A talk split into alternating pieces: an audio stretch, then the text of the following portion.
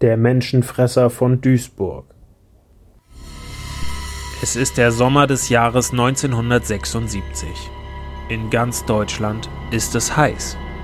Vor knapp zwei Wochen hat die westdeutsche Fußballnationalmannschaft das Finale der Europameisterschaft gegen die Tschechoslowakei in der jugoslawischen Hauptstadt Belgrad dramatisch verloren.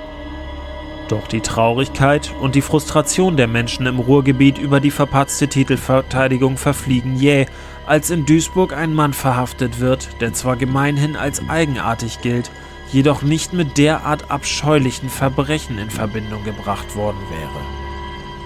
Ich werde nie vergessen, wie wir die Tür vom Kühlschrank aufgemacht haben. Ein Satz aus der Erinnerung eines Ermittlers deutet bereits die Abgründe an, auf die er seinerzeit gestoßen ist. Was als ein Verdacht von Nachbarn beginnt, mündet am Ende in die Aufklärung eines Falles, der die schwärzesten Untiefen der menschlichen Psyche offenbart.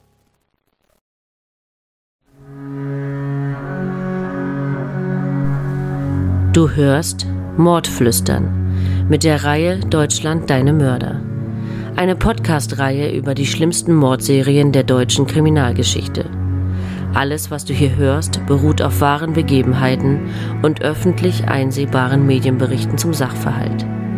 Recherchiert und nacherzählt von Sarah Victoria Schalow und Lukas Andreasson. Achtung! Einige der hier geschilderten Szenen und Details können möglicherweise verstörend wirken und starke emotionale Reaktionen hervorrufen. Solltest du Berichte über schwere Gewaltverbrechen, insbesondere sexueller Natur an Frauen und Kindern, sowie die Ermordung echter Menschen nicht vertragen oder verarbeiten können, schalte jetzt bitte ab. Oder höre unseren Podcast nicht allein.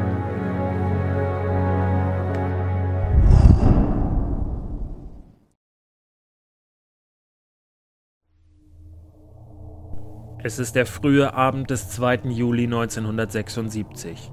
Im Duisburger Stadtteil Lahr in der Friesenstraße sitzen die Eheleute Kettner in ihrer Wohnung wie auf glühenden Kohlen. Ihre kleine Tochter Marion, gerade vier Jahre alt, hätte schon längst zu Hause sein sollen. Anrufe bei den Eltern ihrer Freundinnen, bei denen die Kettners ihr Kind vermuten, enttäuschen ihre Hoffnungen. Die vor Sorge kranken Eltern alarmieren schließlich die Polizei. Als die Beamten bei den Eltern eintreffen, ist die Großfahndung nach dem Kind bereits in Gange. Das Dröhnen von Hubschraubern ist kilometerweit zu hören und die Hundestaffel ist im Einsatz. Sie durchkämmt weiträumig die Gegend. Es werden Nachbarn und Passanten befragt. Zeugen wollen die kleine Marion auf dem nahegelegenen Spielplatz noch mit ihren Freundinnen gesehen haben. Die Eheleute Kettner Freunde, Bekannte und Nachbarn machen sich mit einer detaillierten Beschreibung von Marion ebenfalls auf die Suche nach dem verschwundenen Kind. Erfolglos. Den Kettners und einigen anderen stehen schlaflose Nächte bevor. Ebenso schlaflos sind die Ermittler, die nun mit dem vermissten Fall betraut sind. Es wird mit den verschiedensten Stellen telefoniert, Streifenpolizisten werden instruiert, durch die Ermittlungen werden zwischen den Abteilungen mehr oder weniger relevante Informationen ausgetauscht. Eine davon erregt die Aufmerksamkeit der Fahnder ganz besonders.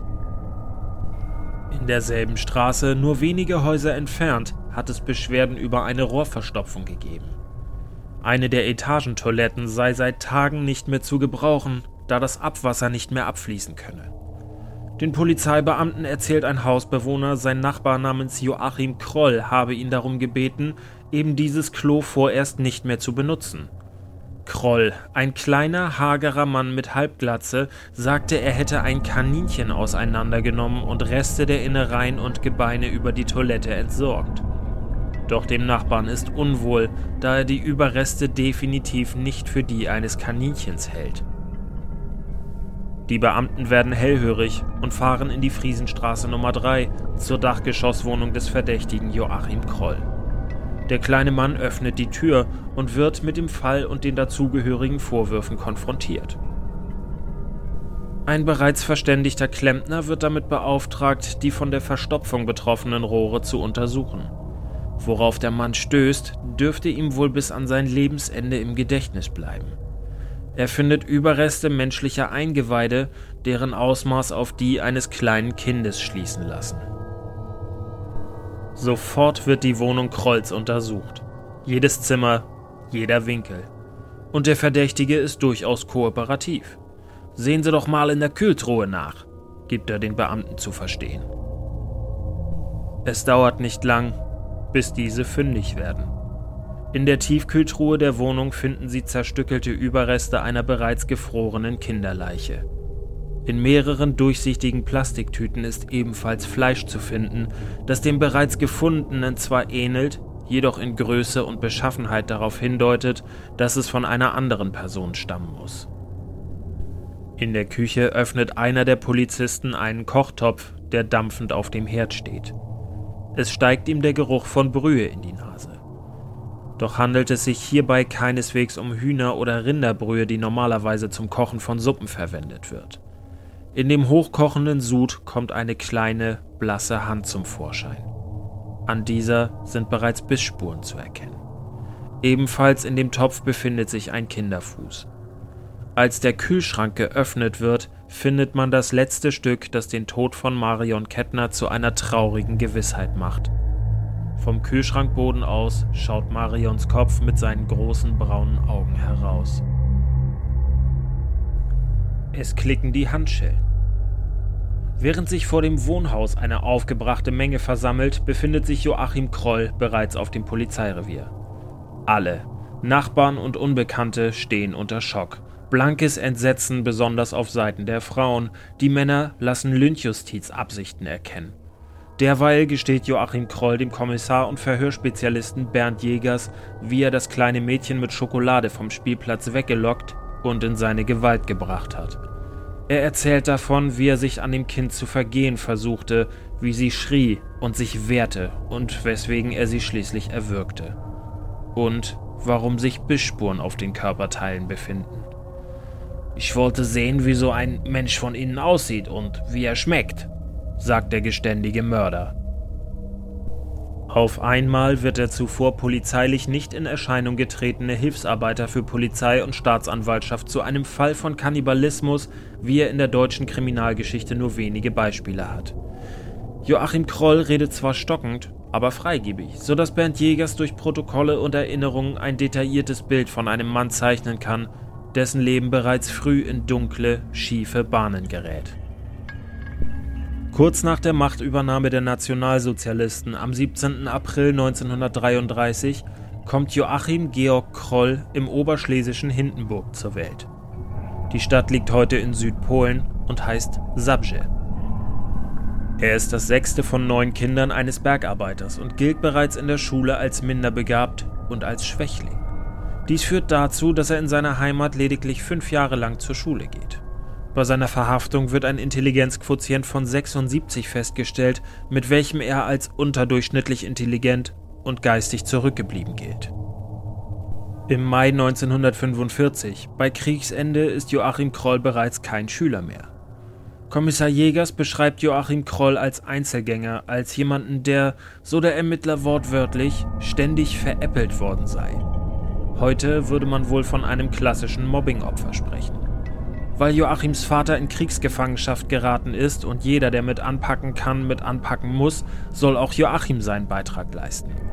In den frühen Nachkriegsjahren arbeitet er auf verschiedenen Höfen in der Umgebung als Knecht und Stallbursche.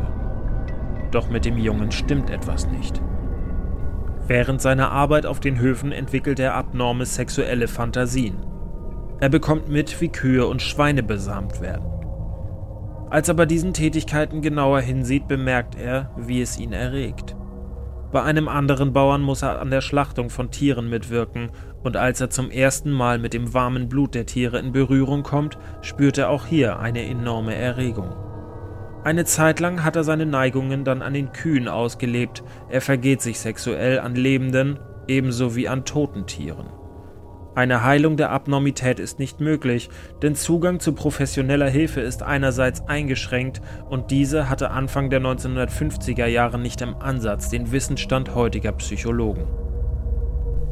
Joachim Kroll hat kein Selbstbewusstsein. Schon als Kind und später als Jugendlicher ist er sehr zurückhaltend. Auch von seinen Geschwistern und seinen Eltern wird der Junge nicht für voll genommen. Geht etwas schief, kommt es zu Problemen oder wird etwas angestellt, heißt es schnell, das war der Achim! Da sich dieser nicht durchzusetzen vermag, setzt es häufig Schläge. Irgendwann kommt Joachim Kroll durch einen weiteren Wechsel seines Arbeitsplatzes von dem ihm vertrauten Viehbetrieb zu einem Gut ohne Tiere. Hier findet er kein sexuelles Ventil mehr. Er schafft es nicht mehr, seine Fantasien zu kanalisieren. So kommt es natürlich, dass sich der junge Sonderling den Mädchen und Frauen zuwendet, zu denen er vergeblich Kontakt sucht. Er agiert sehr unbeholfen und fragt das Objekt seiner Begierde direkt, ob sie mit ihm schlafen wolle. Natürlich lehnen die Frauen und Mädchen das ab und oft lauert Joachim ihnen später auf, um sie zu vergewaltigen. Später wird er sagen, die Frauen, die er vergewaltigte, hätten ihn wegen seines vorzeitigen Samengusses veräppelt. Und dass er sie umbringen musste, weil sie sein Gesicht erkannten und ihn sonst bei der Polizei angezeigt hätten. 1955 verliert Joachim seine Mutter und mit ihr wohl den letzten Halt im Leben. Sie sei die einzige gewesen, die sich um ihn gekümmert hätte. Zu seinen Geschwistern und zu seinem Vater hätte Kroll kein besonders gutes Verhältnis gehabt. Die erste später mit Joachim assoziierte Gräueltat an einem Menschen lässt nicht lange auf sich warten. Am 8. Februar 1955 wird in Lüdinghausen südwestlich von Münster ein 19-jähriges Mädchen tot aufgefunden. Ihre Leiche weist Spuren einer Vergewaltigung auf sowie postmortale Verstümmelungen. Dies markiert den Beginn einer fatalen Serie aus 14 Todesfällen, von denen zumindest elf gesichert mit Joachim Kroll in Verbindung gebracht werden können. 1956 taucht in Bottrop-Kirchhellen eine weitere Leiche auf. Eine Zwölfjährige wird zunächst vergewaltigt und anschließend erwürgt. Drei Jahre später, am 16. Juni 1959, wird eine 24-Jährige bei Rheinhausen nahe Duisburg ermordet. Zunächst wird deswegen ein Mann verhaftet, der sich später im Gefängnis erhängt. Seine Unschuld konnte tragischerweise erst nach seinem Tode bewiesen werden. Nur zehn Tage darauf findet eine weitere Jugendliche, gerade einmal 16 Jahre alt, im Essener Stadtpark den Tod. Das Mädchen wurde ebenfalls vergewaltigt und erwürgt. An ihrem Körper werden Verstümmelungen entdeckt, aus ihren Hüften und ihrem Gesäß waren Streifen von Fleisch geschnitten worden. Doch Kannibalismus? Das zieht hier noch niemand in Betracht. Anfang der 1960er Jahre zieht Joachim Kroll nach Duisburg und lebt dort zunächst in einem ledigen Wohnheim im Stadtteil Huckingen. Er arbeitet als Reinigungskraft beim Industriekonzern Mannesmann. Anschließend wechselt er den Stadtteil und den Arbeitsplatz. Er zieht nach Duisburg-Lahr und findet eine neue Anstellung als Wärter in einer Waschkaue in der Bergbausparte des ThyssenKrupp-Konzerns im benachbarten Bruckhausen. Unter seinen Arbeitskollegen gilt Kroll als verschroben und unscheinbar. Sie ahnen nicht, wer sich hinter der Maske des seltsamen Eigenbrötlers verbirgt. Anfang 1962 verschwindet ein Mädchen im Alter von zwölf Jahren bei Burscheid, nordöstlich von Köln, spurlos. Im April desselben Jahres wird eine 13-Jährige bei Dinslaken, nördlich von Duisburg, vergewaltigt und ermordet aufgefunden. Auch hierfür wird zunächst ein Unschuldiger verhaftet und verurteilt. Ein weiteres Kind, ebenfalls zwölf Jahre alt, wird Anfang Juni 1962 ermordet in Walsum bei Duisburg entdeckt. Aus dem Gesäß des Mädchens wurden, wie bei einem der Opfer von 1959, Streifen von Fleisch geschnitten. Auch für diese Tat wurde ein Unschuldiger verhaftet, jedoch später aus Mangel an Beweisen wieder freigelassen. Doch der bedauernswerte Mann sollte keinen Frieden finden. Der Hass seiner Nachbarn und der Menschen in der Umgebung treiben ihn im Oktober 1962 in den Suizid. Wieder kehrt eine kurze Ruhephase ein, in der sich keine Fälle ereignen, die mit Joachim Georg Kroll in Verbindung gebracht werden können. Inzwischen schreiben wir den 22. August 1965. Es ist ein ungewöhnlich kühler Sommerabend. Feuchtigkeit liegt in der Luft, die bei den wenigen Menschen, die sich noch draußen befinden, schnell und unangenehm in die Kleidung kriecht. Einer dieser wenigen Menschen ist Joachim Kroll. Er streift rastlos durch die Umgebung, er spürt diesen Drang, dieses Kribbeln und er will es loswerden, indem er tötet. An einer abgelegenen Stelle im Grünen sieht Joachim Kroll einen VW Käfer stehen. Darin befindet sich ein junges Paar, das in der Abgeschiedenheit ein paar Zärtlichkeiten austauscht. Joachim nähert sich vorsichtig dem Wagen, so dass er nicht bemerkt wird. Aus seiner Jacke zieht er ein Messer hervor, dessen Klinge im Dämmerlicht nur schemenhaft zu sehen ist. In ihm steigt Zorn hoch, irrationaler Zorn, den wohl nur der Mörder selbst versteht. Er zersticht einen Reifen, aus dem sofort zischend die Luft entweicht. Der junge Mann steigt sofort aus dem Auto aus. Er sieht Kroll am Wagen hocken und will ihn verärgert zur Rede stellen. Doch Joachim Kroll will nicht reden. Schlagartig rammt er dem chancenlosen Opfer das Messer in den Leib. Wieder und wieder. Dessen Freundin ergreift im Auto trotz plattem Reifen die Flucht, um sich zu retten und um Hilfe zu holen. Joachim Kroll verletzt den jungen Mann so schwer, dass dieser nur kurze Zeit später auf dem Weg ins Krankenhaus verstirbt. Während die Polizei den Tatort sichert, ist Joachim Kroll längst verschwunden. Zwei weitere Morde ereignen sich im Folgejahr 1966. Am 13. September wird eine Frau in Försterbusch Park bei Mahl in der Nähe von Gelsenkirchen erwürgt. Der Tatverdächtige ist zunächst ihr Freund, doch dieser beteuert seine Unschuld. Der Mann wird mit dem Tod seiner Freundin nicht fertig und noch weniger mit den Anschuldigungen, die von der Polizei und dem Umfeld gegen ihn vorgebracht werden, so dass er sich das Leben nimmt.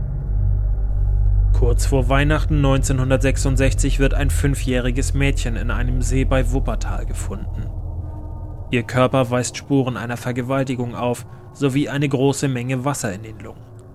Alles deutet darauf hin, dass sie nach ihren Qualen ertränkt wurde. 1967 versucht sich Joachim Kroll an einem weiteren Mord, der ihm glücklicherweise misslingt. Er vergeht sich an einem elfjährigen Mädchen und hat das Kind bereits bis zur Bewusstlosigkeit gewürgt, als er plötzlich Stimmen hört. Diese stammen von Arbeitern, die vom nahegelegenen Zechengelände kommen und sich ihm nun unerwartet nähern. Joachim muss von seinem Opfer ablassen und fliehen. Das Mädchen wird nur wenige Augenblicke später gefunden und überlebt die Tortur. Doch die grauenvolle Serie endet an dieser Stelle noch nicht. 12. Juli 1969. Eine ältere Frau, 61 Jahre alt, wird in der Nähe von Hückeswagen bei Remscheid tot aufgefunden. Auch sie ist vergewaltigt und anschließend erwürgt worden. Im Mai 1970 ist es eine 13 Jahre alte Schülerin, die aufgegriffen und erwürgt wird, als sie sich von einem Bahnhof auf den Weg nach Hause macht. Ein Verdächtiger wird verhaftet, doch entpuppt sich dieser später als unschuldig. Ein im Zuge der Ermittlungen abgelegtes Geständnis stellt sich als falsch heraus. Und erneut kehrt eine Phase der Ruhe ein.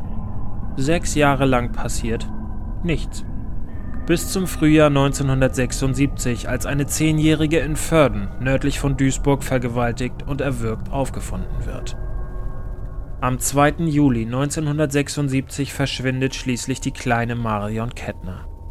Joachim Krolls Mordserie endet schließlich, die Ermittlungen gegen ihn und die Rekonstruktionen der Taten stehen jedoch am Anfang. Zwischen dem Verbindungsbeamten Bernd Jägers und dem Serienmörder Joachim Kroll beginnt eine Verbindung zu entstehen. Nicht in etwa eine freundschaftliche, aber eine, die auf Respekt beruht. Jägers verfährt nach dem Leitsatz, dass man mit Honig mehr Fliegen fängt als mit Essig, was heißen soll, dass dem Serienmörder mit Respekt und Interesse begegnet werden soll, was diesem seinerzeit nicht widerfahren ist. Anfangs gibt der Verdächtige mit leiser Stimme nur zu, was offensichtlich scheint.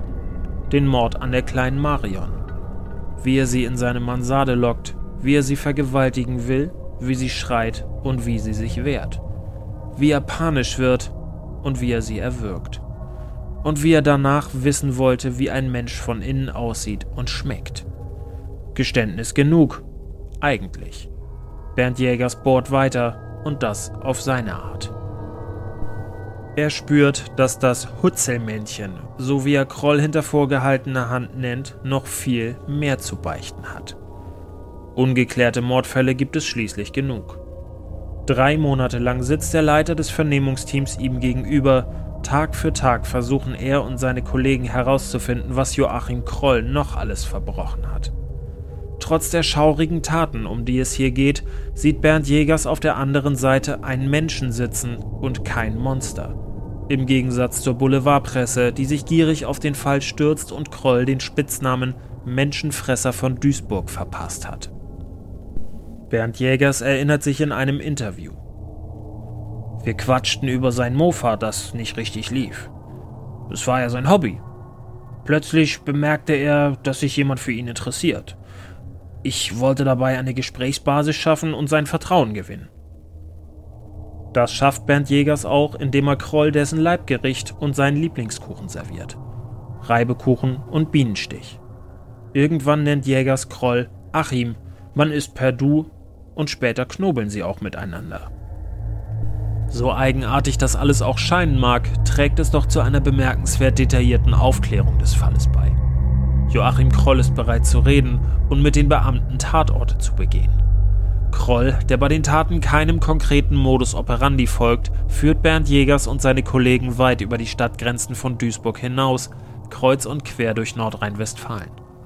Gemeinsam mit dem vermuteten Serienmörder klappern sie die Tatorte und die Liste mit nicht aufgeklärten Altfällen ab. Ein Problem ist, Joachim Kroll kann sich offenbar keine Ortsnamen merken. Dafür hat er wohl ein fotografisches Gedächtnis, vor Ort kann er sagen, ob er schon einmal hier war oder nicht und wie er eine Tat begangen hat. Mit Hilfe von Polizeibeamten und auch von Bernd Jägers selbst stellt der Mörder zum besseren Verständnis seine Verbrechen nach.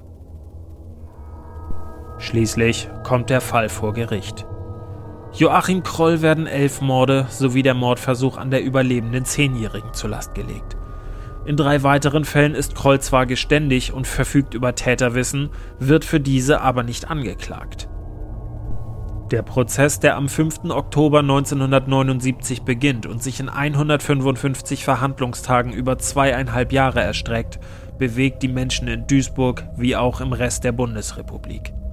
Nach etlichen Vernehmungen, Zeugenaussagen und Gutachten wird Joachim Kroll am 4. April 1982 für voll schuldfähig befunden vor der 9. Großen Strafkammer des Landgerichtes in Duisburg unter Vorsitz des Richters Paul Georg Schimmern wird Joachim Kroll wegen achtfachen Mordes und einem versuchten Mord zu neunmal lebenslanger Haft verurteilt. Bernd Jägers begrüßt den Richterspruch im Namen des Volkes. Ich hätte schade gefunden, wenn Kroll in der Psychiatrie gelandet wäre. Er wird den Mörder nach seiner Verurteilung nicht noch einmal zu Gesicht bekommen. Am 1. Juli 1991, fast auf den Tag genau 15 Jahre nach dem Mord an Marion Kettner, stirbt Joachim Kroll in der Justizvollzugsanstalt Rheinbach eines natürlichen Todes. In der Haft erleidet der verurteilte Serienmörder einen Herzinfarkt. Marion wäre zu diesem Zeitpunkt 19 Jahre alt gewesen, gerade erwachsen und hätte ihr Leben noch vor sich gehabt. Bernd Jägers selbst ist mittlerweile im Ruhestand. Bis zum Ende begleitet ihn ein Unbehagen, wenn er an den Fall Kroll denkt. Mir und seinem Anwalt hat er von 20 bis 30 Morden erzählt, erzählt der Kriminalhauptkommissar außer Dienst einige Jahre später. Er glaubt dieser Aussage. Er glaubt dem Täter, den er und seine Kollegen in einem Verhör geknackt haben. Und deshalb bedauert er es sehr, Achim nicht noch mehr nachgewiesen zu haben. Dem Mann, der seine Opfer laut eigener Aussage sterben sehen wollte.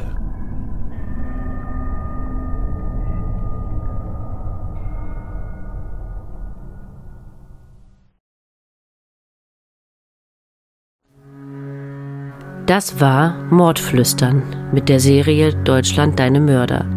Eine Podcast-Reihe über die schlimmsten Mordserien der deutschen Kriminalgeschichte. Gesprochen haben Lukas Andreasson und ich. Sarah Victoria Schalow. Wir würden uns freuen, wenn du auch beim nächsten Fall wieder mit dabei bist. Vielen Dank fürs Zuhören und bis bald.